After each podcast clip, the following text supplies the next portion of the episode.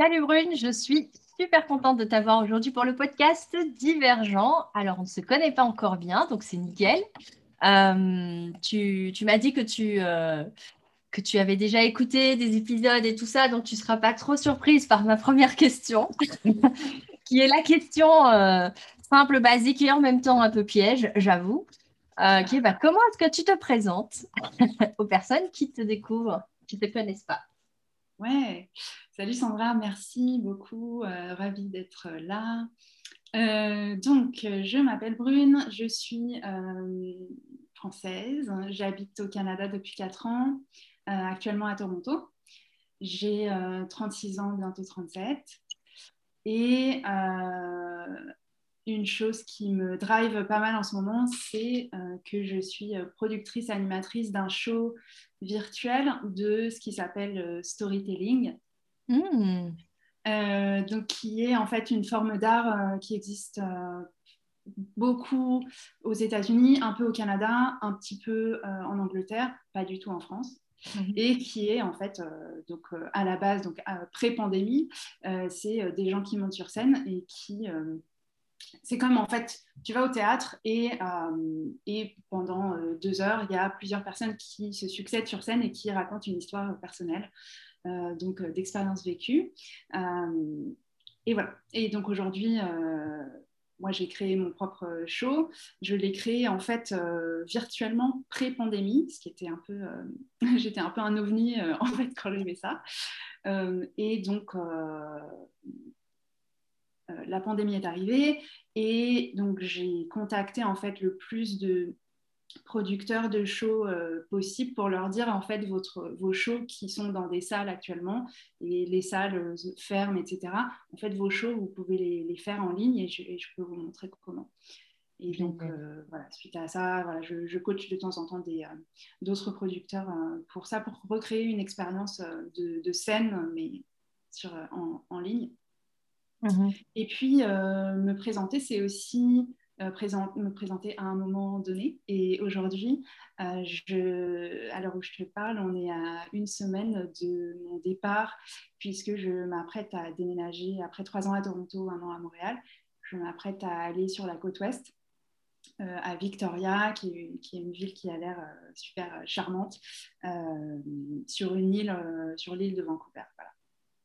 voilà. Mmh.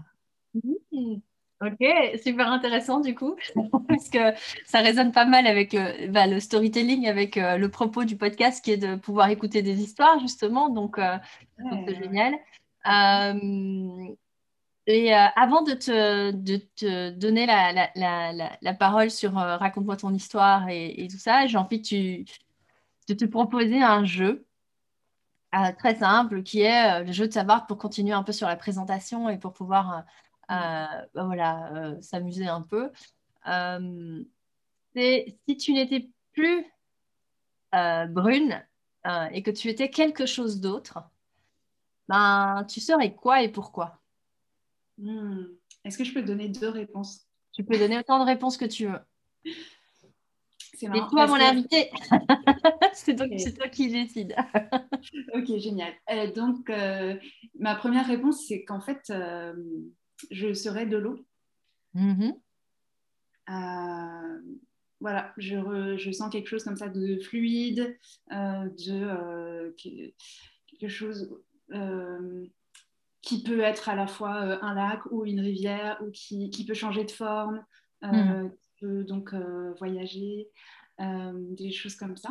Et je, parce que je me sens, ça me ressource vachement à chaque fois que je vais au bord de l'eau. J'habite pas très loin du lac Ontario à Toronto. Mm et j'y vais très régulièrement et je... Oh, ça me nourrit en fait. Euh, hmm. ça, et c'est euh, même, ça me réconforte. Euh, quand je suis arrivée à Toronto les premiers mois, je connaissais pas grand monde. Et, et en fait, d'aller au bord du lac, c'était mon, c'était mon réconfort. Donc voilà, quelque chose autour de l'eau. Et puis, ma deuxième réponse, c'est qu'en fait, je, j'ai vu un chaman l'an dernier qui euh, m'a dit que mon animal euh, esprit, c'était le hibou ou la chouette. Mmh. Euh, et c'était amusant parce qu'en fait, ça faisait deux ans que j'avais sur mon bureau je vais te le montrer, on est sur Zoom, les gens ils vont pas, ils vont pas voir, mais un petit hibou en résine que m'avait offert une amie à Montréal en me disant tiens ce sera ton porte-bonheur et, hum, et, voilà donc deux ans plus tard voilà le chaman me dit bah en fait c'est votre animal esprit ou pouvoir enfin je voilà. et hum, voilà, euh, je, je, me rends compte que mon premier tatouage, c'était une plume, euh, que, enfin, après, on, on trouve... Euh, on, trouve on fait des liens, c'est sûr. on fait des liens, et autour de, manifestement, autour du hibou, il y a cette idée de, de regarder à 360 degrés. Mmh. Donc, de, il y a l'idée de la sagesse, ce qui est très, très flatteur, je suis ravie. Et, et voilà, et puis ça me va bien, en fait, aussi il y, a le côté de l'eau et puis il y a le côté euh, de m'imaginer euh, voler, voir plein de choses. Euh, voilà. Ok, génial. Parce que tu parles de, tu vois, de sagesse, du coup, ça me fait une transition parfaite pour la suite. du coup, merci déjà pour ce partage. Donc, du coup, hibou, hibou chouette et, et, et, et de l'eau, donc la fluidité et le ressourcement, donc j'entendais dans l'eau. Et euh, bah, le propos du podcast, justement, c'est de pouvoir euh, bah, écouter des personnes qui ont envie de, de raconter leur histoire et, euh, et, et, du coup d'en partager les apprentissages de sagesse. Donc, tu vois la transition. Mmh. Du coup, donc, du coup j'ai envie de te proposer, bah, raconte, raconte-nous ton histoire. Tu la commences où tu veux. Tu en dis ce que tu veux. Tu la termines où tu veux. Et on a le temps. Ok, super. Euh, eh bien, écoute, j'ai envie de commencer cette histoire en 2013. Il y a un peu un avant, un après. Euh, donc, pour parler rapidement de l'avant, quand même, euh, moi j'ai grandi en Essonne, dans une famille plutôt bourgeoise, avec un grand frère et deux grandes sœurs. Et jusqu'à 2013, euh, j'ai vécu une vie un peu euh, où bah, justement je ne sais pas trop quoi en raconter parce qu'en fait euh, j'ai fait ce qu'on me disait. Voilà, j'étais un peu, je pense peut-être un peu absente à moi-même et euh, j'étais très bonne à l'école euh, jusqu'à ce que je me rende compte que c'était pas swag d'être très bonne à l'école. Donc je me suis dit attends je vais être un peu moins bonne. J'étais voilà j'étais moyenne. Enfin j'ai réussi. c'était assez facile on va dire à l'école. Je m'intéressais beaucoup aux langues. Mhm. Euh, et, puis, euh, et puis voilà, j'arrive, euh, je passe mon bac tranquillement, voilà. Et je ne savais pas quoi faire, donc je fais une école de commerce. Mes frères et sœurs avant moi avaient suivi des trajectoires plutôt artistiques. Et moi, je sais pas. et mes parents me disent, bah, vas-y, fais une école de commerce. Je dis, d'accord. je fais une école de commerce. Et euh, je me sens un peu à côté, euh, je me sens pas trop dans mon élément. Euh, et puis à la fin de l'école de commerce, je me rends compte qu'en fait, j'ai envie, je, m'intéresse beaucoup à tout ce qui se passe au niveau de l'Union européenne pour l'aide au développement. Et je fais une formation à Sciences Po Bordeaux sur l'humanitaire, le, euh, l'aide au développement, à la fois institutionnelle, euh, les ONG, mhm. etc. Je me dis, je vais bosser là-dedans. Je cherche du boulot, je n'en trouve pas. Et sur ce, mon père me propose euh, de, de bosser avec lui. Il avait à ce moment-là une entreprise de fabrication artisanale de fauteuils et de canapés. Euh, donc à l'ancienne et tout, des, beaux métiers. Mhm. Et moi, j'avais jamais voulu travailler pour lui. Et en même temps, j'avais besoin de bosser. Je me dis, il me propose un poste à responsabilité. Je me dis, ok, bon, je peux peut-être faire ça deux, trois ans. Puis après, je retourne vers l'humanitaire. Mhm. Sauf que ça m'a vachement plu. une surprise. que ça m'a permis de euh, notamment euh, découvrir euh, et exprimer, explorer des côtés créatifs. Donc il y avait il y avait le côté commercial, mais il y avait aussi le côté création de gamme pour mm. un gros client à l'international, des choses comme ça, travailler avec des milliers de tissus, du faire plein de sur-mesure, donc des, ouais, des belles matières, des belles, des belles choses. Et puis, euh, donc, on va dire que j'arrive en 2013, ça fait euh, bah, 4 ans que je suis dans la boîte, donc j'y suis toujours, je ne suis pas encore partie. Euh, et j'ai 29 ans, j'habite donc en région parisienne, enfin à Paris, on va dire, de l'autre côté du périph'. Et je, je, je me rends compte qu'en fait, ça fait un moment que ça ne va pas trop et mmh. que, que je suis déprimée slash dépressive et que ça fait plusieurs années. Mmh euh, je me dis bon, il faut que je, bah, en fait, il faut que je change quelque chose. Euh, à ce moment-là, j'habite pas loin de chez une de mes sœurs, ma grande sœur Manon, euh, qui elle va pas très bien, mais un peu qui a des problèmes un peu d'ordre psychologique assez graves, non diagnostiqués. Et, euh, et, et, moi, je, donc je me dis, ah, il faut que je la soutienne, etc. Mais je me rends compte que moi-même, ça ne va pas, donc il faut que je m'occupe de moi. Hum, hum, hum. Je me dis, qu'est-ce que je peux changer? Et en 2013, euh, il y a trois choses. Je, euh, je me fais opérer de, des yeux. je suis très myope à ce moment-là, enfin, depuis, depuis que je suis petite, et je ne supporte plus les lentilles, donc ça fait un moment que je porte des lunettes et que je n'aime pas ma tête devant le miroir. Je n'aime pas ce que je vois devant le miroir avec mes lunettes. Mhm. Euh, je trouve qu'elle me déforme le visage. Je me dis, bon, ça suffit. J'ai envie de, m'aimer, de faire les choses autrement. Donc, ok, je me fais opérer. J'arrête de fumer. Mhm. Euh, je me dis, il faut euh, que je m'occupe de mon corps et que je fasse du sport. Donc, la cigarette, ça suffit. Et je me mets à la boxe. je découvre euh, un cours de boxe française euh, au Pré Saint-Gervais, là où j'habite.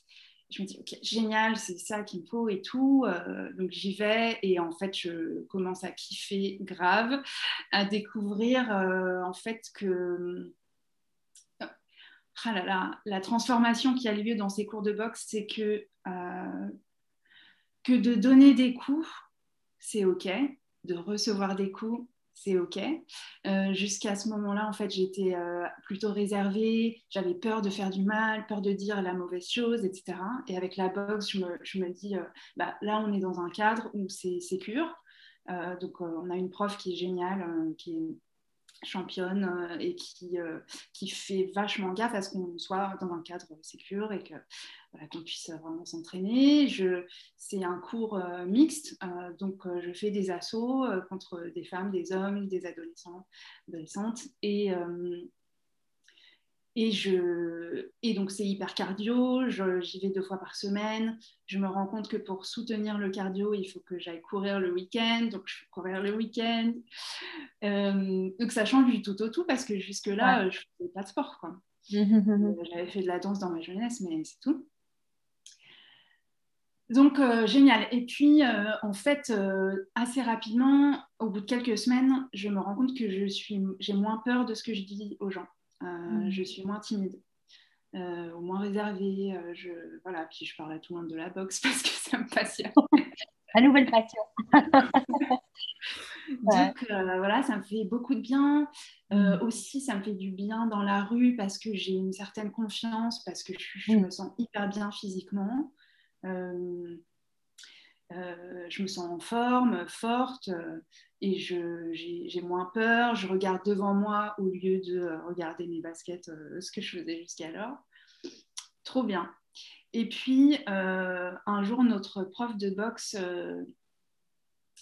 part pour deux semaines. elle, va elle va former des gens qui. Euh, elle travaille pour euh, le GIPN, voilà. Et donc, elle va former des policiers au combat, etc. Des trucs high level, tu vois. Ouais, c'est Donc, j'adorais ma prof. Et je, je l'admirais et tout, trop bien. Elle nous dit bah, pendant deux semaines, vous allez avoir un prof remplaçant. Donc, donc je me dis ok, c'est quelqu'un qu'elle connaît, donc très bien. sauf que le prof arrive et euh, il prend un peu moins de précautions au niveau euh, sécuritaire, c'est-à-dire qu'il nous pousse, il nous pousse, il nous pousse. Alors je me dis, ok, génial et tout, ouais, on va dépasser nos limites, mais en même temps, je sens que peu à peu, j'écoute moins mon corps, j'écoute mm. moins mes limites, et je... Et voilà, et en fait, en l'espace de deux semaines, malheureusement, il y a un mec qui se fait péter une côte, un autre qui se prend un très mauvais coup dans le nez, et moi je me, je me blesse, je me fais mal au dos. Hmm. donc je sais, je sais pas exactement ce qui s'est passé, mais les, les, semaines qui suivent, en fait, je commence à avoir très mal en bas du dos, donc ostéo, etc. et commence en fait un chemin de, de guérison. Et euh, donc voilà, très mal au dos, euh, donc j'arrête la boxe, je suis dépitée, je, demande à mon ostéo, est-ce que vous pensez que je pourrais reboxer? Il me dit oui, t'inquiète pas, euh, pas de problème.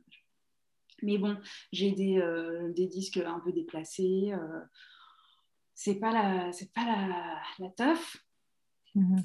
Et puis, donc là, on est en 2014. Euh, je, cet été-là, je, décide d'aller aux États-Unis, euh, dans la région de Portland. J'avais rencontré à Paris une américaine qui est de là-bas et qui m'a dit Tu viens quand tu veux et tout. Donc, je me dis Vas-y, j'y vais. donc, j'y vais avec ma ceinture lombaire. Je vais passer un mois là-bas et pendant ce mois-là, je je fais euh, dix 10 jours de trip toute seule où je vais de Portland à Vancouver en passant par Seattle, euh, les îles euh, San Juan, donc, qui sont près de la frontière canadienne, et Vancouver. Et puis, et puis, je retourne à Portland. Je passe un super, super séjour. Je tombe amoureuse de Portland je tombe amoureuse tout court aussi. Euh, et euh, je me dis, en fait, euh, ça fait un moment que je ne suis pas bien à Paris, j'ai vraiment envie d'un autre environnement. si ça se trouve, voilà, je me vois bien vivre à Portland. Mm. c'est une ville qui est donc pas loin de l'océan, mais qui est aussi très. Il y, a, y a la montagne, euh, y a, c'est urbain et c'est pas urbain. Tu as, des champs, euh, tu as des, voilà, des, maisons avec des jardins, bref.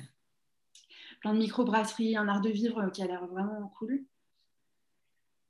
Et donc, je rentre en France et je commence à me renseigner, mettre en œuvre, à chercher du boulot là-bas et tout. Je me rends compte que immigrer aux États-Unis, c'est très compliqué. donc, euh, voilà. Une carte verte ou un truc comme ça, non? C'est pas ça le je ne vais même pas rentrer dans les. Ouais, il y a plein de trucs, quoi. Il y a plein d'administrations à faire. Oui, c'est-à-dire qu'en fait, soit tu trouves un boulot dans une grande boîte qui va sponsoriser euh, hmm.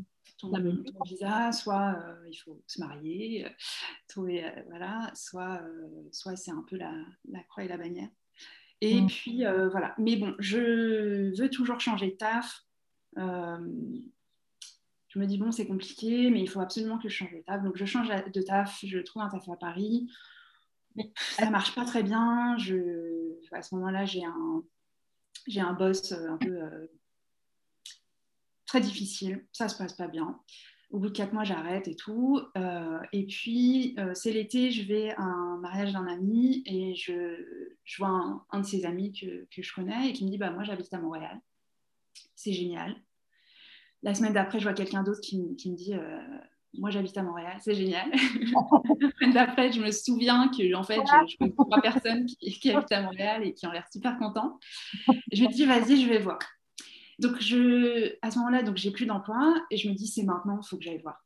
Hmm. Donc, je pars un mois à Montréal et euh, en quelques jours, je suis conquise. Euh, les choses qui me marquent, c'est que je ne me fais pas harceler dans la rue. Hmm. Euh, on ne me demande pas de sourire euh, dans la rue ou dans le métro. Euh, on ne m'envoie pas des regards un peu bizarres, salaces. et je me dis, c'est génial, les femmes, elles habitent ici, elles vont faire leurs courses, elles sont tranquilles, on ne les emmerde pas. quand on te bouscule dans le métro à Montréal, on, s'excuse tout de suite, genre non, et puis c'est vachement après vous, après vous, enfin bref. Ah, c'est génial. Et, euh, et, puis voilà, une, vie, euh, qui, qui, une ville euh, qui ressemble en fait beaucoup à Portland, architecturalement, bah, c'est nord-américain, hein. et puis mais beaucoup de maisons pointues, tu sais, avec les toits, et, et puis aussi beaucoup de microbrasseries, de cafés, de voilà, ça cool, et quand même une vie artistique qui a l'air hyper euh, vivante, c'est un peu redondant, mais euh, ça bouge. Et, et, ça, ça compte vachement pour moi. Donc au niveau musical et au niveau de, des endroits pour aller danser, voilà, il se passe des choses. J'ai un copain à Montréal qui est danseur, je me dis, ah, c'est cool. voilà, donc je suis, je suis conquise. Mmh. Je, je me crée un contact pour un premier boulot là-bas. Mmh. Et à quelques jours de rentrer à Paris, euh, je reçois un mail de ma mère qui me dit bah je vais je pensais venir te chercher à l'aéroport mais en fait euh, euh, ta soeur Manon va pas très bien je, je vais je m'occupe d'elle donc voilà je pourrais pas venir te chercher. Donc je me dis bon ok pas de souci. Et je rentre un mardi. Donc on est début octobre 2015 et je rentre un mardi le mercredi je vais voir ma soeur ça ça va pas elle elle est un peu l'ombre d'elle-même. Euh, euh, elle, a un bébé de euh, quasiment un an. et donc ma mère habite chez elle pour quelques jours pour s'occuper d'elle, pour filer un coup de main. Et le vendredi, ma mère me dit Est-ce que tu peux venir garder la petite? Parce que je, vais emmener Manon chez le, chez le psychiatre en fin de journée. Je dis Oui, pas de souci. Donc j'y vais. Je vois ma soeur qui est vraiment qui me regarde à peine, euh, qui regarde à peine sa fille euh, dans mes bras euh, quand elle sort de l'appartement. Hmm. Et, et, donc voilà, je, garde sa fille, j'ai du mal à la coucher. Enfin, c'est-à-dire que le rendez-vous était peut-être vers 19h. À 21h, elles sont toujours pas rentrées. Je me dis, bon, ça va pas. Peut-être qu'il va falloir qu'elle retourne dans un hôpital psychiatrique. Elle avait fait deux, trois séjours. Et puis, bah, on, va, on va gérer, quoi ma mère m'appelle euh, et elle me dit euh, Bon, euh, il est peut-être 21h. Elle me dit Bon, est-ce que tu peux, là ça va pas trop, est-ce que tu peux rester un peu plus? Je dis Bah oui, pas de souci, si besoin, je, dors là et tout. Mm-hmm. Je lui dis J'ai plus de batterie. Je... Mais elle me dit Ah, ok. Je dis Bah de toute façon, tu n'as pas besoin de m'appeler, ou au pire, bref, elle le fixe, enfin bref. Et euh, une heure plus tard, donc euh, vers 22h, euh, mon autre sœur arrive dans l'appartement qui habite en fait pas du tout dans le coin. Elle habite, je sais pas, une demi-heure en voiture. Elle entre dans l'appartement et je dis Ah bah, qu'est-ce que tu fais là? Mhm. Et elle me dit Bah, en fait, Manon a fait une connerie. Elle, elle est à l'hôpital. Elle a sauté par la fenêtre de la salle de bain du, chez le psychiatre. Elle est à l'hôpital donc je me dis, euh, ok, elle a voulu euh, fuguer, quoi. Et euh, se dire, non, je ne retourne pas dans un hôpital psychiatrique. Je, elle a dû se casser une jambe ou un truc comme ça. Mais ma soeur me dit, en fait, les, médecins ont fait tous les tests possibles et imaginables, et en fait, il n'y a rien à faire. Elle, est, elle est en mort cérébrale.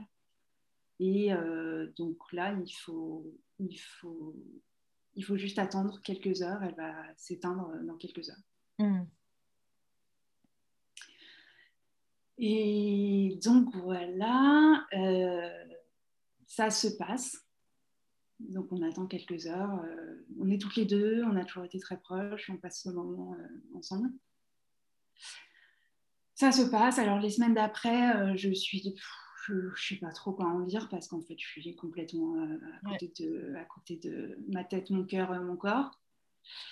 et puis euh, cinq semaines plus tard, jour pour jour, un vendredi soir, je suis dans mon appartement, il y a une copine qui est venue me rendre visite pour me soutenir et puis euh, voilà, pour faire coucou.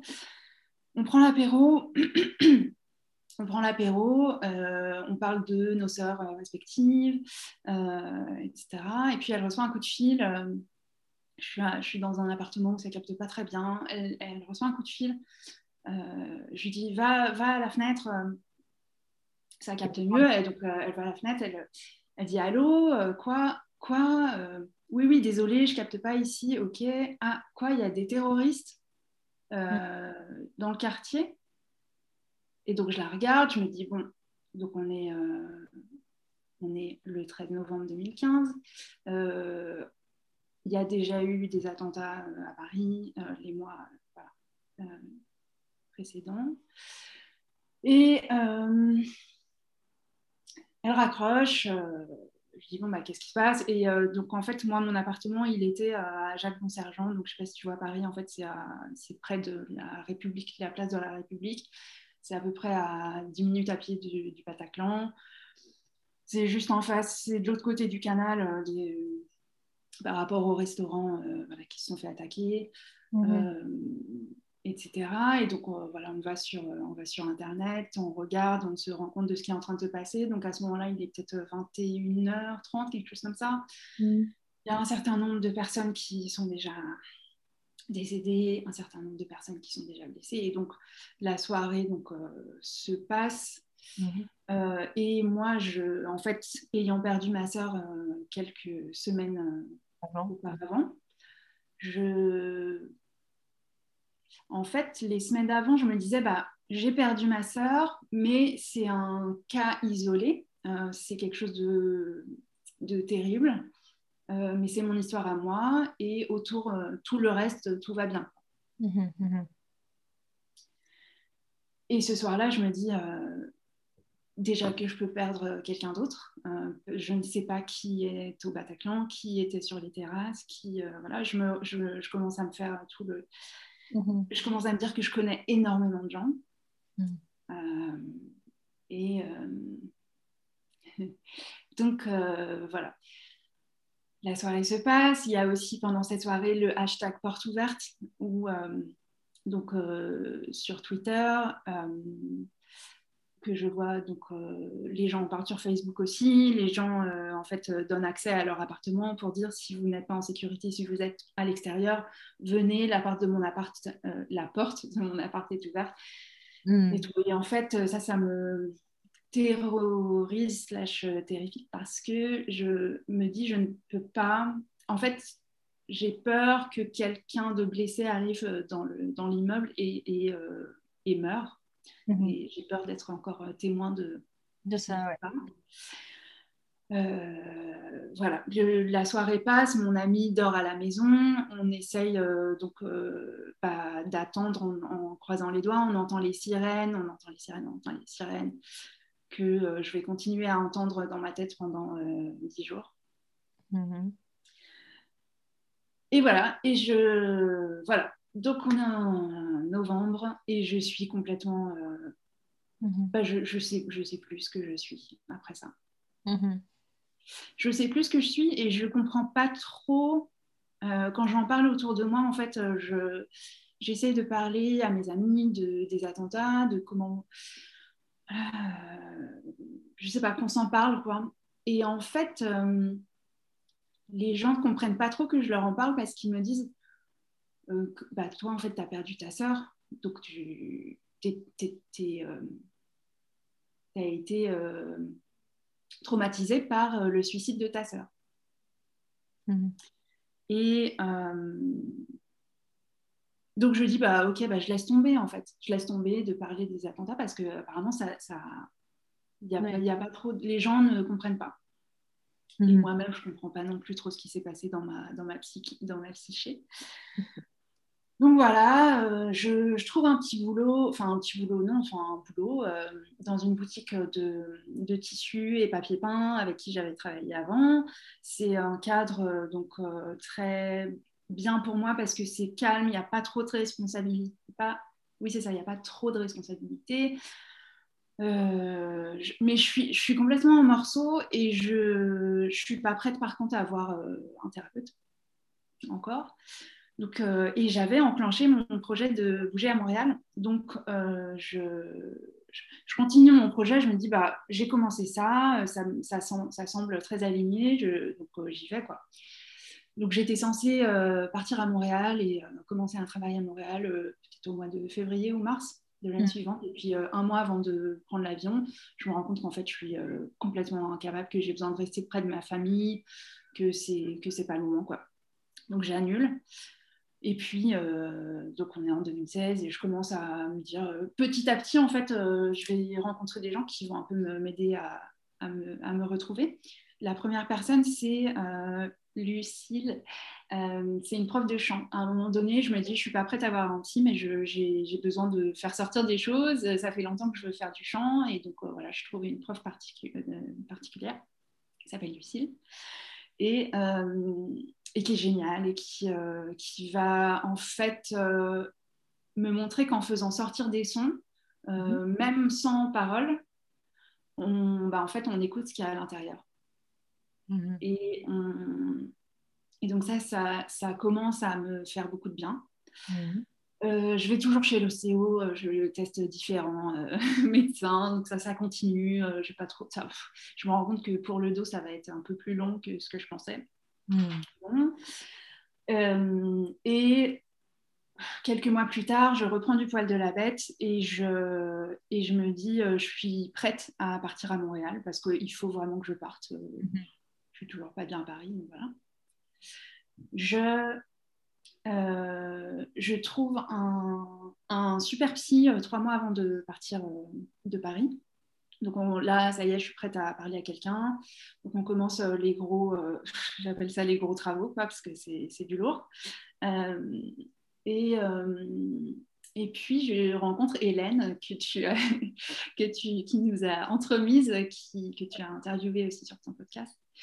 Euh, qui à ce moment-là donc euh, fait termine sa formation de life coach et, euh, et donc me propose en fait une petite session éclair sur quelques semaines avant mon départ. Et ça va avoir un impact super parce que elle va me dire bah en fait qu'est-ce que tu veux?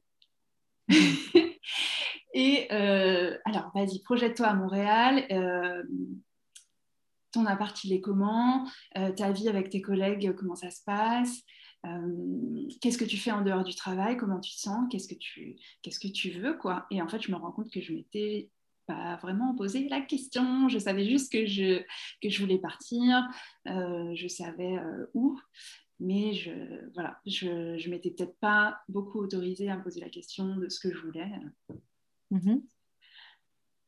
Donc, euh, génial. Donc, je me rends compte euh, que, et oui, je veux des choses, que je veux euh, un appartement avec de la lumière, où je puisse avoir une table pour écrire, un grand miroir dans la salle de bain, des choses, voilà, elle me demande des choses concrètes comme ça, c'est rigolo. Et donc, je pars à Montréal et, et voilà, j'ai quelques amis sur place, donc c'est j'entre dans l'appart et je me dis, ah. Je me dis, bah, maintenant je suis là, voilà, j'ai tout, à, construire. Je continue la thérapie avec euh, mon psy sur Skype. Et puis, quelques mois plus tard, euh, il me dit, bah, en fait, euh, que lui, il s'est formé à la thérapie d'exposition pour l'état de stress post-traumatique, qui est une thérapie qui est très très utilisé depuis euh, au moins une trentaine d'années euh, aux États-Unis et qui commence un peu à venir en France, mais qui est notamment utilisé donc avec les vétérans. Mm-hmm. Et il me dit, bah, en fait, je te propose, enfin, je, je, me dis que peut-être tu es en état de stress post-traumatique et je te propose donc de faire une évaluation pour voir si c'est le cas. Et si c'est le cas, je te propose de faire la thérapie d'exposition on fait l'évaluation qui mm. s'avère, euh, voilà, résultat positif. Et euh, on fait la thérapie d'exposition. Donc, ça, consiste en fait à se réexposer à un événement traumatique euh, par trois billets. Le premier, c'est par le récit. Donc, on va raconter deux fois par semaine la scène, la raconter, la raconter, la raconter, la raconter, donc par la narration la deuxième, c'est se réexposer à tout un tas de situations qu'on a appris à éviter suite au trauma. Donc, euh, donc voilà, ça peut être différentes, euh, différentes choses. Et la troisième, je l'ai oubliée, donc il faudra taper sur Google. Voilà. Et ça, c'est parfaitement imparfait. Très bien. Euh, donc on fait la thérapie d'exposition et en fait au début il me dit bah peut-être qu'on va travailler autour de l'événement du suicide de ta sœur. Mhm. Je lui dis bah ok mais il y a quelque chose en fait euh, qui s'est passé le soir des attentats que je ne comprends pas. J'ai l'impression d'être traumatisée par les attentats, mais quand j'en parle autour de moi, on ne veut pas entendre. Euh, et euh, bref, j'en parle avec lui et il, se rend compte qu'en fait, oui, il y a quelque chose, donc on, va faire ça. Et puis, il se trouve qu'en fait, en thérapie d'exposition, quand on, on, attaque entre guillemets un trauma, en fait, ça va, ça va préparer d'autres situations. Mhm. Donc, euh, donc, on travaille sur le soir des attentats. Et, euh, et, puis après, donc dans, dans, la, dans la partie se réexposer à des, à des éléments qu'on a appris à éviter, euh, bah là, on va, on va faire des choses qui sont liées au suicide de ma soeur. Donc, par exemple, j'ai beaucoup de mal à m'approcher des fenêtres, euh, j'ai très peur des hauteurs, des choses comme ça. Euh, à cause des attentats, bah, j'ai quand même euh, arrêté un peu d'aller danser et d'aller voir des concerts, mhm. d'aller au cinéma, etc. Et donc, bah, le boulot, c'est d'aller au cinéma, d'aller voir des concerts, d'aller dans, dans, des musées, d'aller danser, et euh, c'est hyper dur. c'est hyper dur. Et, en fait, dans, pour chaque situation, il faut que je note mes niveaux d'anxiété, etc. Hmm. Et puis, c'est de constater au fil des semaines que les niveaux euh, baissent. Et puis, euh, de, quand, on est, quand on voit son niveau baisser, il faut rester à l'endroit où on est. Et puis, pardon, quand on constate que son niveau d'anxiété est très haut, il faut rester à l'endroit où on est jusqu'à ce que ça redescende. Et qu'on constate dans son corps que ça redescend. Et donc, euh, de cette manière, on, regagne un, sentiment de sécurité. On se réapproprie euh, son corps et un sentiment de sécurité. Donc, c'est hyper puissant, c'est très difficile, mmh. euh, et, mais en même temps très efficace. Et au fil de ces semaines, je, je bah, je suis allée danser, je suis allée dans des musées, je suis allée au cinéma. Donc en fait, je me suis réexposée à vachement de culture, de bonheur, de joie, euh, de choses euh, voilà, que j'avais oubliées, que j'avais mis Donc hyper, euh, hyper, hyper bien. Et puis, là, on est en décembre 2017. J'espère que c'est pas trop long. ça va? Ok. Ok. Et là, je vois sur Facebook que j'ai une amie qui est intéressée euh, par un événement qui, qui s'appelle euh, Storytelling Event, euh, non, Storytelling Night. bon, le, nom, c'est Confabulation. Et ça dit que, en fait, des personnes montent sur scène pour raconter leur histoire. Mmh. Et ça, en fait, j'étais pas complètement j'ai l'anglais qui me vient, euh, unfamiliar. Je, connaissais un peu ce truc-là parce que depuis euh, mon séjour à Portland, écouté un podcast qui s'appelle The Moth et qui en fait euh, est des enregistrements de soirées de storytelling aux États-Unis. Ah euh, où des gens se racontent et où euh, je me dis, ouais, ils montent sur scène, ils se racontent et, souvent, c'est des choses, enfin, souvent, oui et non. Alors, c'est des gens euh, comme toi et moi, en fait, qui ont vécu des choses un peu incroyables ou alors tragiques et puis, et puis ils te racontent comment ça se passe et comment, voilà, ils ont trouvé une issue ou euh, voilà comment ils vivent aujourd'hui. Euh, et donc, c'est des choses en général, quand tu écoutes, tu te dis, bah, moi, je pourrais jamais, déjà, j'ai rien à raconter et, je, et je pourrais jamais euh, monter sur scène et je pourrais, voilà.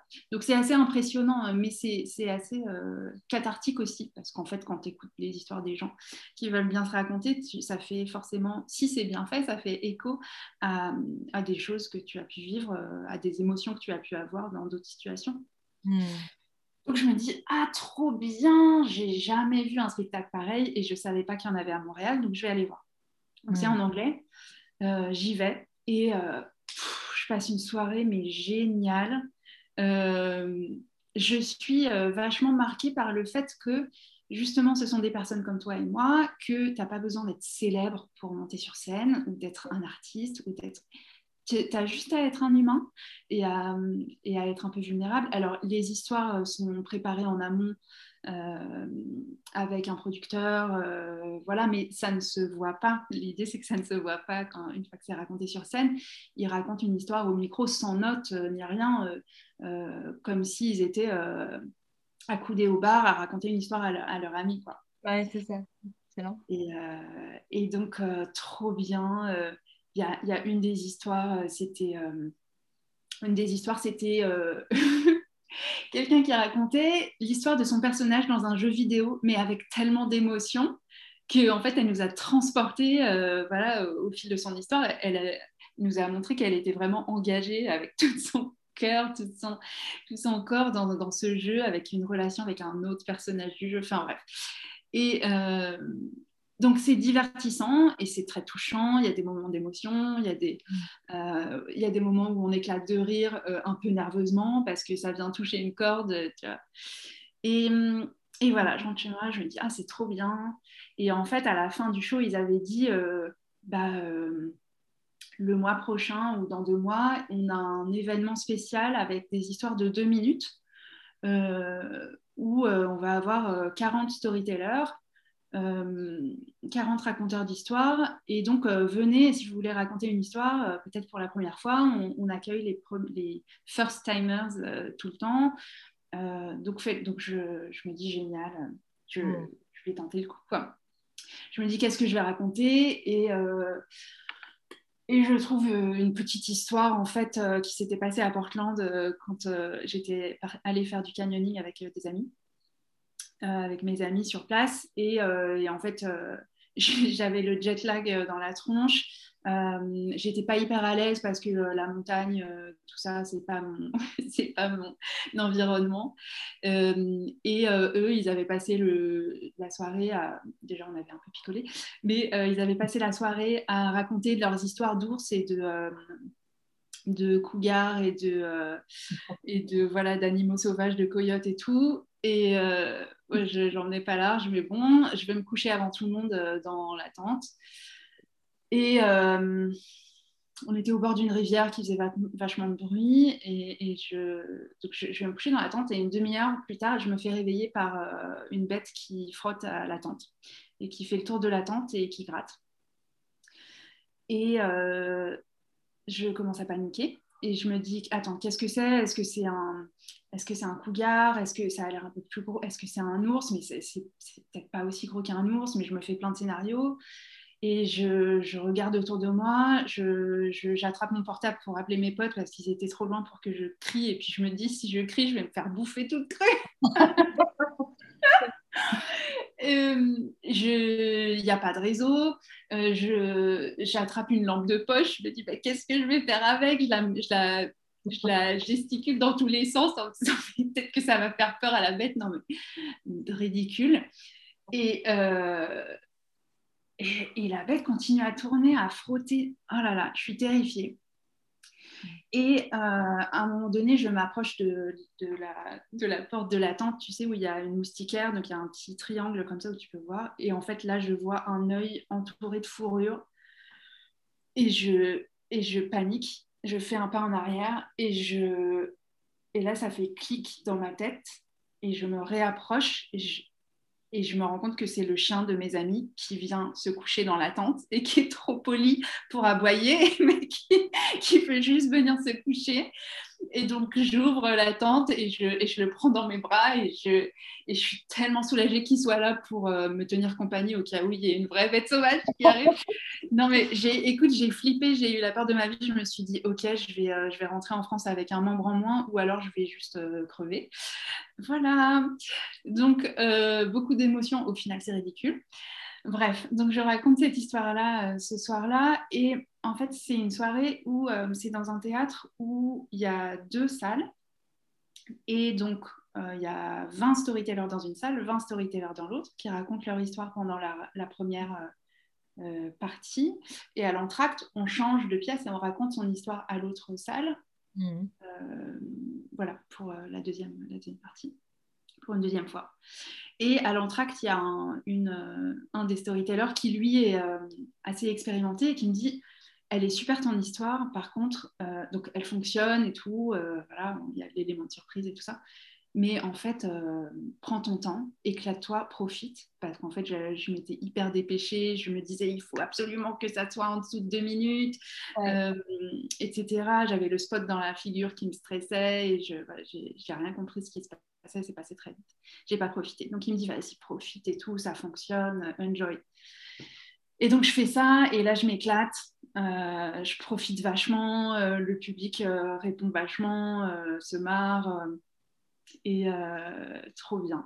Et suite à, la fin du show, les producteurs disent bah, il y a une formation, on fait une formation de storytelling pour apprendre à créer son histoire, enfin à raconter son histoire pendant six semaines. Voilà, c'est un stage. donc je m'inscris. Entre-temps, j'ai rencontré, entre-temps, j'ai fait un petit séjour à Toronto de quatre jours où j'ai rencontré quelqu'un et on commence à tomber amoureux et, euh, et, voilà, je commence à faire des allers-retours à Toronto, etc. Et, je, et voilà, je, fais le stage de storytelling et je déménage à Toronto, donc en mai 2018.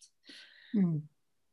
Et quelques semaines plus tard, il y a donc l'organisation Confabulation qui est à Montréal est aussi à Toronto, donc cette organisation de storytelling qui propose des soirées de storytelling. Euh, donc je vais voir et quelques semaines plus tard, ils, euh, mettent un, appel à histoire euh, qui, s'intitule qui dit Uprooting Your Life and Starting Anew, donc des histoires de déraciner son, sa vie et recommencer à zéro. je me dis, bah, ça c'est pour moi. On parle. On parle.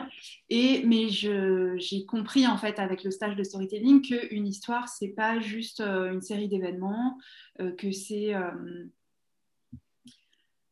que même si par exemple il se passe, je sais pas, un, événement tragique ou quelqu'un peu importe en fait que l'histoire elle est toujours un peu en filigrane, elle a démarré avant, c'est une histoire euh, qui, engage les émotions, euh, qui engage euh, nous, notre place à nous en particulier.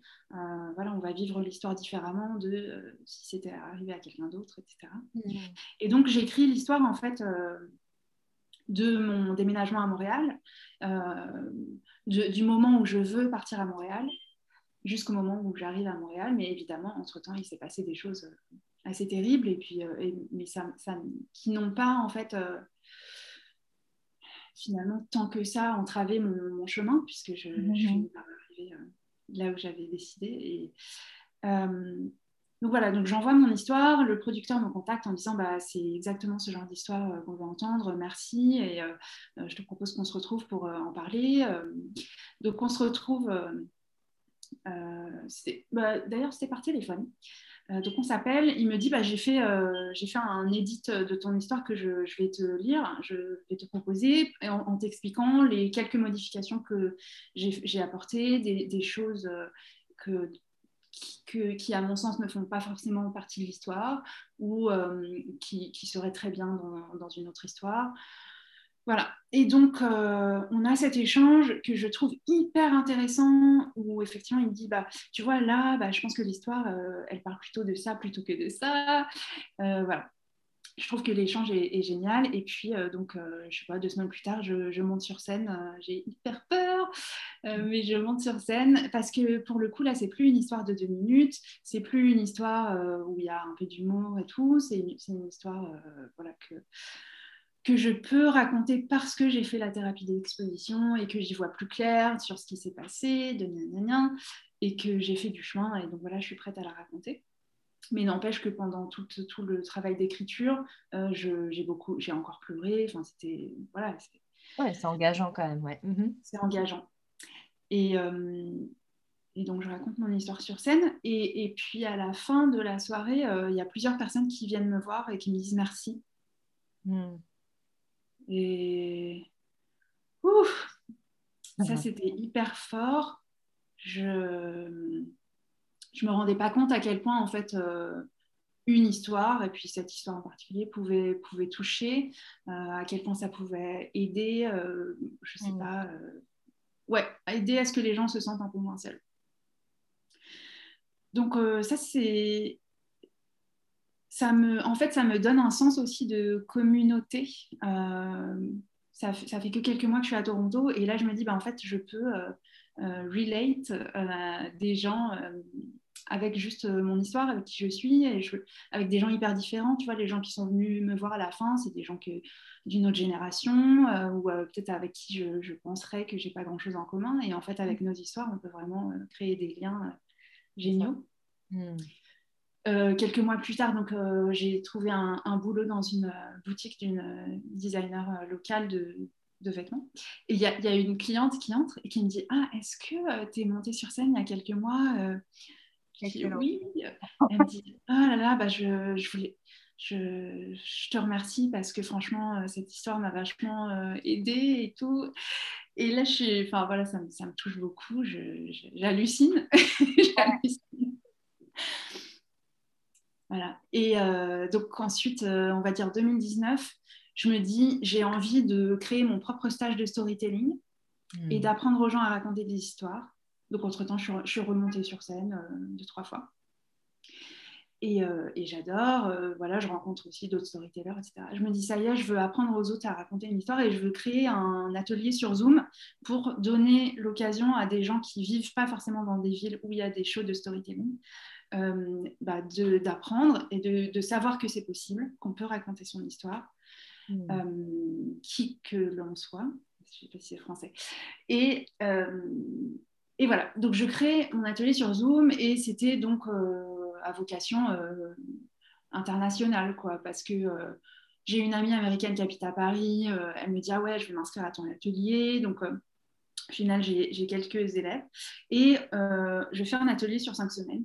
Et à la fin, je me dis, bah, par contre, là, on n'a pas de, en général, à la fin d'un atelier, il y a un showcase avec, euh, où les étudiants euh, racontent euh, l'histoire sur laquelle ils ont travaillé. Et là, je me dis, zut, on n'est pas au même endroit, on n'a pas un théâtre, on n'a pas machin, mais j'ai pas le choix, il faut qu'on fasse une représentation. Donc, je leur dis, on va le faire sur Zoom, donc c'est en été 2019.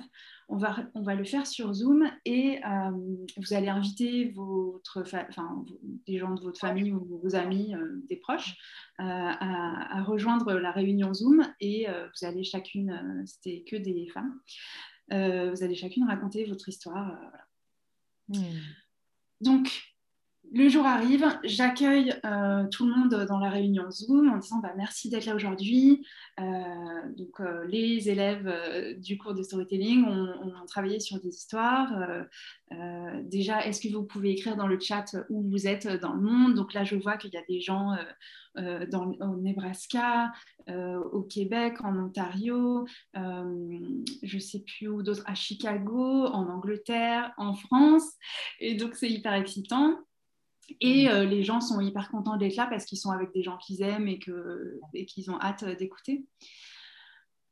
Donc le show se passe et en fait je me rends compte que l'émotion passe vachement. C'est-à-dire mm. qu'à la fin de chaque histoire, euh, le public euh, applaudit à mort et super, a l'air vachement touché, tout le monde a l'air content et je me dis bah oui on n'est pas dans un théâtre mais en fait ça fonctionne. Ça. Mm-hmm quelques semaines plus tard, je, me dis, et si je créais un show euh, en ligne, euh, donc euh, sur Zoom, mais sans faire d'atelier, juste le show. et puis je me dis, non, ça n'existe pas. Je laisse tomber, je dors dessus et tout. Une semaine plus tard, ça revient dans ma tête. Je me dis, quand même, ce serait génial, quoi, parce que du coup, on pourrait vraiment avoir des gens d'autres, euh, euh, endroits. Et puis, je pense à moi il y a quelques années où je me dis, si j'avais su depuis Paris que je pouvais raconter mon histoire dans ce cadre-là qui est fait pour, euh, pour ça, ça aurait été chouette. Je me dis peut-être que voilà, ça peut. ça pourra, ça pourra être le cas pour d'autres personnes. Donc, je me dis, écoute, si tu penses que c'est une si bonne idée, vas-y, fais-le. Donc je lance le truc, je commence à en parler à ma communauté de storytelling à Toronto. Euh, euh, les avis sont, enfin les, avis, les retours sont mitigés, c'est-à-dire qu'il y a des gens qui sont pas très technologiques, qui disent ah mais pourquoi tu fais ça? Euh, Je vois pas trop. Non non, c'est quand même ça n'a rien à voir avec l'expérience en, vrai où tu es, devant la personne. Je dis bah oui bon ok. et puis il y en a d'autres qui me disent ah mais c'est génial ton idée, ok bah euh, le producteur qui, m'avait aidé à raconter mon histoire longue sur, euh, à Toronto me dit euh, qu'il est OK pour raconter une histoire à mon premier show. Donc, je trouve quatre storytellers pour mon premier show en janvier 2020. entre-temps, j'avais créé un compte Instagram, je commençais à, en parler, je m'étais filmée en disant voilà le concept, vous pouvez raconter une histoire de n'importe où, une histoire personnelle, vous m'envoyez l'histoire et on en parle ensemble. Euh, parce que voilà, il y, a, tout un travail euh, quand même euh, en amont pour euh, pour poser des limites, pour être sûr que la personne est prête à raconter son histoire, ce qui n'est pas toujours le cas. Sinon, elle, ça risque de, elle risque de se faire du mal à elle et puis ça peut euh, mettre en danger d'autres personnes. Enfin, en danger, tu vois ce que je veux dire. Euh, juste, les gens peuvent ne pas se sentir complètement en sécurité s'ils entendent une histoire qui n'a pas été assez digérée et gérée et tout ça. Et, hum, et donc voilà, donc euh, je fais mon premier show, je suis contente et voilà, et ça devient un show mensuel euh, à vocation internationale. Euh, donc aujourd'hui, c'est-à-dire que trois mois plus tard, en mars 2020, bah, il y a la pandémie qui arrive et donc mm. Euh, sur ce, euh, donc les producteurs de Toronto euh, commencent à, être intéressés par ce que j'ai commencé à faire, tu vois, en ligne. Ça. au fait. ouais, et puis moi, je... ouais, et donc sur, sur Instagram, moi, je suis un certain nombre d'organisations de storytelling, que ce soit à Toronto, aux États-Unis, un peu partout, et, et, je vois leurs posts de cancelled, cancelled, cancelled, donc tous les shows annulés, annulés, reportés, annulés ça me brise le cœur et je me dis qu'en en fait, il faut que je les aide à, à, faire continuer leur show, que les gens puissent continuer à raconter mm. leur histoire, à vivre euh, ces moments-là avec leur communauté. Et donc, je, je contacte le maximum de producteurs que je peux, puis j'ai fait... Euh, euh, deux, trois formations gratuites sur Zoom où je leur dis comment faire, comment créer une expérience qui soit une expérience de show et pas juste de réunion Zoom. Donc, euh, de donner un cadre d'entertainment euh, où les gens euh, se sentent les bienvenus, se sentent en sécurité. et puis, voilà, se posent toutes les questions. Est-ce qu'on. Est-ce que. parce que moi, j'ai créé ça en réunion Zoom, donc, où, tout le public est à la même place que les storytellers. dans leur petit carré, voilà, Zoom. Euh, donc, euh, mais ce que moi j'aime beaucoup, c'est-à-dire que du coup, euh, il y a une espèce de niveau d'égalité où on est un peu comme autour de la table de la cuisine à se raconter des histoires, que aussi il y a un cadre qui, comme il n'y a pas de micro et il n'y a pas de, de, spot dans la figure, on est, c'est comme si on était sur Skype avec sa famille, par exemple. Enfin, c'est relax, quoi. C'est, moi j'aime bien ça. et, ça, et en plus, sachant qu'on prépare les histoires en amont, ben, le fait que ça soit relax, ça, fait vraiment genre, euh, c'est pas préparé, mais en fait, euh, les gens sont absorbés par les histoires parce qu'il y a du travail en amont, tu vois. Ouais, ouais, Et, euh, et, donc, tout ça, ça me fait rencontrer des gens hyper intéressants, de, des producteurs, d'autres storytellers. Je commence à avoir des storytellers d'un peu partout, d'Australie, Iran, Europe et puis euh, pas mal aux États-Unis euh, et au Canada. Et euh, Paul, donc mon ami producteur qui, qui m'avait aidé pour mon histoire à Toronto, me, me, dit écoute, j'ai envie de créer un festival international de storytelling. Est-ce que tu veux bien faire partie de l'équipe? Génial. Donc, donc, on est quatre cofondateurs. Et puis, on fait appel, euh, moi, je, commence à faire appel aux producteurs que j'ai rencontrés en, disant est-ce que vous pouvez animer une heure de show? Et donc, l'idée, c'est qu'à chaque euh, heure, pendant, euh, pendant 24 heures, oui, un festival de 24 heures, c'est ça le truc. C'est qu'à chaque heure, on va changer de, de fuseau horaire donc avec un, producteur et, des, storytellers euh, dans chaque fuseau horaire. Alors évidemment, euh, sur Terre, il y a beaucoup d'océans, donc dans l'océan, c'est un peu plus compliqué de trouver des, euh, des gens, mais, mais voilà, on a réussi à créer un festival en fait pendant 24 heures sur Zoom. avec 121 storytellers, 17 producteurs d'un peu partout, de Nouvelle-Zélande, de, en Asie, euh, en Europe, euh, aux États-Unis, etc. Mmh. Euh, et, donc ça, c'était hyper fort, c'était beaucoup de taf, mais c'était chouette, ça, a bien fonctionné. Et puis après, moi, j'ai continué mon show que j'ai toujours aujourd'hui, donc qui est mensuel. et donc là, je, en ce moment, je fais une petite pause de deux mois puisque, comme j'ai dit au début, je, m'apprête à déménager mmh. à Victoria, à l'ouest du Canada. Mais voilà, donc aujourd'hui, je, de temps en temps, je coach des producteurs, donc soit qui ne sont pas, n'ont pas encore fait la transition pour passer en ligne, soit qui, bah, qui veulent un coup de main. Donc je les aide avec ça. Et puis et je et en fait, depuis le début que j'ai commencé mon show, j'interviewe aussi les storytellers. Mmh euh, sur une chaîne YouTube, euh, avant chaque show, j'interviewe chaque personne euh, en leur demandant la première question, c'est qu'est-ce qui t'a amené à raconter ton histoire personnelle? Ça m'a toujours fascinée en fait. je, me suis, je me suis dit comment t'as su que tu pouvais raconter ton histoire? Et alors il y en a qui disent bah, tu sais en fait c'est très américain le storytelling donc il y en a qui disent ah, bah, j'ai raconté des histoires toute ma vie. Il y en a qui disent bah, j'ai découvert pareil, The Moth, euh, comme au début, euh, le podcast il y a quelques années. et voilà, enfin, il y a différentes histoires. Et puis, je leur demande un peu comment ils se sentent par rapport au, fait de, parler d'eux. Donc ça rejoint un peu ça rejoint un peu ce que tu fais et surtout que je de la même manière que toi, je n'édite pas du tout mes vidéos. En fait, c'est des, des conversations quoi. Ouais, c'est ça. je, voilà, je veux pas j'aime bien le, côté un peu euh, informel. Hmm. Donc j'interviewe euh, des storytellers et, je, et j'interviewe des producteurs aussi pour savoir euh, comment ça se passe derrière les. Ça, derrière, comment on dit? Derrière? Ouais, dans les coulisses. Dans les coulisses. en anglais, on dit derrière le rideau. derrière le rideau aussi, je pense aussi que ça, ça peut se dire aussi. je pense. Donc voilà, et puis parce que chaque, euh, chaque producteur a sa manière euh, de faire, euh, de travailler avec les, storytellers. Moi, en termes de forme, je, travaille beaucoup avec l'écrit, mais il y a d'autres producteurs qui, qui, préfèrent recevoir des, des, histoires en audio ou en vidéo, mm. et puis qui travaillent à partir de là. etc. Donc j'ai voilà, j'ai la chaîne YouTube et j'ai le show et, et c'est chouette parce que du coup là je m'apprête à voyager mais j'emmène le show avec moi n'importe où. Oui c'est ça, tu peux le faire n'importe où quoi. Ouais. ouais.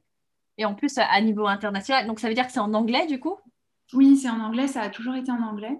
Du coup, c'est ça qui te permet d'être comme ça sur, euh, sur de l'international, vraiment, euh, bah, comme tu disais, à faire un, un festival là, euh, toutes les heures avec des storytellers du monde entier. Bah ouais, forcément, avec l'anglais comme langue tu vois, universelle, je mets entre guillemets universelle, mais qui est quand même voilà, assez répandue que pour pouvoir te permettre de faire un, un truc dingue comme ça. Je trouve ça chouette.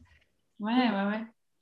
Donc, euh, je me pose, enfin, ça fait un moment que je pense à le faire en français également, mais c'est tout un projet puisque euh, ça n'existe pas encore en, français, ou en tout cas que je sache. Il y a eu quelques tentatives. Euh, il y en a eu un à Montréal qui a commencé il y a 2-3 ans. là, il est en, pause à cause de la pandémie. mais bon, il y a tout, voilà, j'aurais à faire tout un travail mais d'ailleurs peut-être qu'on pourra s'en reparler, euh, de, bah, en fait d'expliquer aux gens que ça existe, de leur montrer à quoi ça ressemble, et donc euh, de commencer avec euh, quelques, quelques personnes. J'en avais parlé à Hélène il y a quelques mois que tu as interviewé, et elle, voilà, il faudra que je en reparle le moment venu. mais c'est quelque chose que je voudrais, ça me ferait très plaisir d'apporter en France, entre guillemets de donner l'opportunité aux gens de, se raconter dans un cadre euh, dans un cadre de divertissement mais qui soit aussi voilà où on puisse entendre un certain nombre d'émotions et, euh, hmm. voilà, et se voir euh, refléter dans, dans, des histoires qu'on entend waouh Quelle histoire D'habitude, tu vois, je fais genre une synthèse euh, ou un truc comme ça. Je ne sais pas si je vais arriver à synthétiser toutes les étapes de tout ce que tu m'as raconté. Euh, ouais, y a, tu, tu, parlais, tu vois, qu'il y avait une phase avant, après. Euh, effectivement, et donc il y a, y, le, y a le avant où, où c'est finalement une vie, on va dire, bah voilà, où, rangée, je dis entre mm-hmm. guillemets rangée, mais c'est classique de, bah, on suit un peu parlais d'eau au tout début, on suit un peu le courant, quoi. on se laisse porter par le courant. Euh, puis il y a un moment donné où voilà, il y a la cascade. Je veux dire, tu peux reprendre la, figure de l'eau. Il, y, a, un moment, il y a une rupture qui s'opère. Il y a, voilà, du coup, ça devient beaucoup plus euh, turbulent et, tu, et, mouvementé. Et puis, j'ai un peu l'impression qu'on est en, bas de la cascade, enfin, tu vois, en bas de la cascade et que ça redevient euh, genre la partie euh, calme et ok, on a fait quelque chose de, cette, euh, tu vois, de, ce, de ce parcours finalement, de ce cheminement, de ce parcours de résilience pour le coup. et je trouve ça super intéressant parce que du coup, quelque part, tu as dans ton parcours, parce que j'aime bien te poser la question de savoir c'est quoi la stratégie des, de résilience et de divergence de mes, de mes invités. Et avec ce que tu nous as partagé, je vois un peu ce, ce, ce, schéma de, OK, arrive un moment, d'abord, tu, tu, disais, hein, tu n'étais pas prête à, à demander de l'aide quelque part, et puis il y a un moment, il y a un shift où tu commences finalement à, voilà, avec, euh, avec ton, ton psy là, qui, te, qui te fait euh, vivre donc la euh, thérapie d'exposition, c'est ça, c'est ça. ça me fait penser à l'homéopathie, c'est genre à petite dose, on te fait, on te fait ingurgiter poison, tu vois, entre guillemets. Euh, et, comme ça, bah, du coup, tu, augmentes ta résistance à ça. Donc, je trouve ça assez intéressant. J'irai, euh, googler ça. Euh, et, qu'après, bah, tu en arrives, du coup, bah, avec cette, cette, cette approche-là, à pouvoir, bah, justement, en fait, même dans l'approche, tu dis qu'il y a un moment où tu racontes plusieurs fois l'histoire, en fait. Oui. quelque part, il y a déjà une graine là, il y a déjà un truc qui fait que dans ta thérapie, c'est juste on dit hein, que souvent l'expression, que ce soit écrite, orale, etc., l'expression finalement permet de, servir comme thérapie euh, euh, de, personnes pour euh, justement rebondir. Et donc, c'est super intéressant le chemin aussi que tu fais. Et qu'apré, tu en fasses une, une super force. Tu vois ce que je veux dire? Ce, truc, c'est que finalement, là où tu disais au début, du, de ton chemin, tu dis, ben, je suis pas très. avec, tu sais, tu parlais de la boxe et tu disais, ben, je suis, je suis pas tout à fait euh, à l'aise avec le fait de m'exprimer et de et tu as, un peu cette peur de faire du mal à l'autre en t'exprimant en fait. Et que là, tu arrives à la fin à être un peu genre euh, euh, l'héroïne de ton histoire, c'est ça, c'est de, de, finalement dire ok, t'entends l'appel et puis tu sais, tu as toute la phase du héros qui a les obstacles, machin, et puis là, on est au stade ben, maintenant je reviens au village et je vous partage. ça, c'est vraiment le, le, voyage du héros complet, quoi, je vois. Euh, où maintenant, bah, voilà, tu transmets aux autres pour que d'autres héros puissent entendre l'appel et, comme toi, bah, pouvoir euh, incarner ce, voilà, ce, raconter leur histoire. Donc, euh, quel propos aussi du podcast au passage. Donc, effectivement, beaucoup de points communs. C'est cool de découvrir ça en même temps que les auditeurs. du coup, j'aurais envie de te demander, c'est de tout ce parcours-là, ce serait quoi, d'après toi, les, les apprentissages de sagesse que tu aurais envie de partager euh, justement à nos auditeurs en disant, OK, ben, moi, en fait, c'est ça, ça, les éléments clés que j'en retiens euh, euh, qui m'ont vraiment permis justement d'avoir cette résilience et cette capacité de voir. Parce que il y a la résilience et puis après, il y a la divergence où justement tu arrives à ce stade, et tu l'as dit, ça m'a fait sourire intérieurement, c'est le et si je faisais. et si, ah oui. Et, je faisais un cheminement. à ce moment-là, on arrive justement à se tiens, et si je faisais ça? Euh, Et si je créais euh, un, truc dingue? Et euh, je trouve ça trop drôle. Donc, du coup, j'aimerais bien, ouais, ce serait quoi les apprentissages de sagesse que tu aurais envie de transmettre du coup par rapport à ton expérience et à ton mmh. bah, écoute, une des choses que ça m'a appris, c'est déjà qu'il y a toujours des gens pour nous aider. Mmh il y a toujours des gens euh, qui, qui, sont, euh, qui sont pas loin, qui sont prêts à nous filer un coup de main et euh, il faut être prêt à demander. Donc, mais quand on est prêt à demander, bah, en fait, c'est là qu'on va, on va trouver des personnes. dans le même registre, il y a toujours une communauté qui est là pour nous accueillir qui euh, va prendre différentes formes euh, pour chacun, qui n'est pas forcément euh, formé en tant que communauté en, tant que tel, mais qui va être sa communauté à soi, qui va devenir sa communauté à soi. donc ça, ça a été assez fort dans le déplacement, d'abord à Montréal, mais je connaissais plusieurs personnes, et ensuite à Toronto, où je, je connaissais quasiment personne. Mm-hmm. De se rendre compte qu'en fait, bah, on n'est on, pas tout, on pas tout seul. Et puis que raconter son histoire, la force derrière, si, si on est prêt à la raconter, hein, il faut, il faut s'en ressentir et tout ça. Hmm. En fait, ça va vraiment permettre aux autres de s'ouvrir aussi euh, à soi, euh, c'est-à-dire à, eux-mêmes et puis à nous. Ouais. Euh, Et, et, ça, et, ça, et ça crée des liens à des endroits où on n'a pas l'habitude de créer des liens. C'est-à-dire que euh, dans la société ou dans ce qu'on apprend à l'école et dans les études et, même dans la vie professionnelle, on, crée des liens avec euh, le faire. Donc, qu'est-ce que tu fais euh, Qu'est-ce qu'il faut que je fasse Avec le il faut, il y a beaucoup de carcans comme ça. Et en fait, quand on commence à raconter son histoire, donc avec un engagement émotionnel et puis un enjeu de vie qui, qui nous est propre, euh, et un changement aussi, un avant, un après, bah là, on va ouvrir des portes parce que finalement, euh, les personnes en face de nous n'ont pas vécu les mêmes histoires euh, de vie, mais a priori, si ce sont des humains, ils ont ressenti toutes les émotions dont on parle.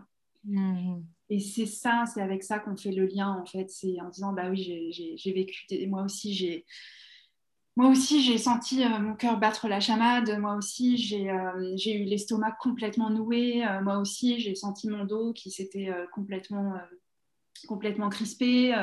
moi aussi, j'ai eu peur. Moi aussi, j'ai aimé très fort. Moi aussi, j'ai été très triste, etc. Mmh. donc, donc voilà. Je ne sais pas si ça répond à ta question. oui, les apprentissages, en fait, c'est que j'entends qu'il y a, y, a, y a, cette notion de, de je trouve ça, allez, finalement, on n'est jamais seul. Enfin, d'abord, la première, la première chose, on va euh, commencer dans l'ordre chronologique que tu as dit, c'est la première chose, c'était euh, euh, finalement quand on est prêt à demander de l'aide, il y a, quelqu'un qui, qui apparaît. on va dire ça comme ça. donc, c'était la première étape.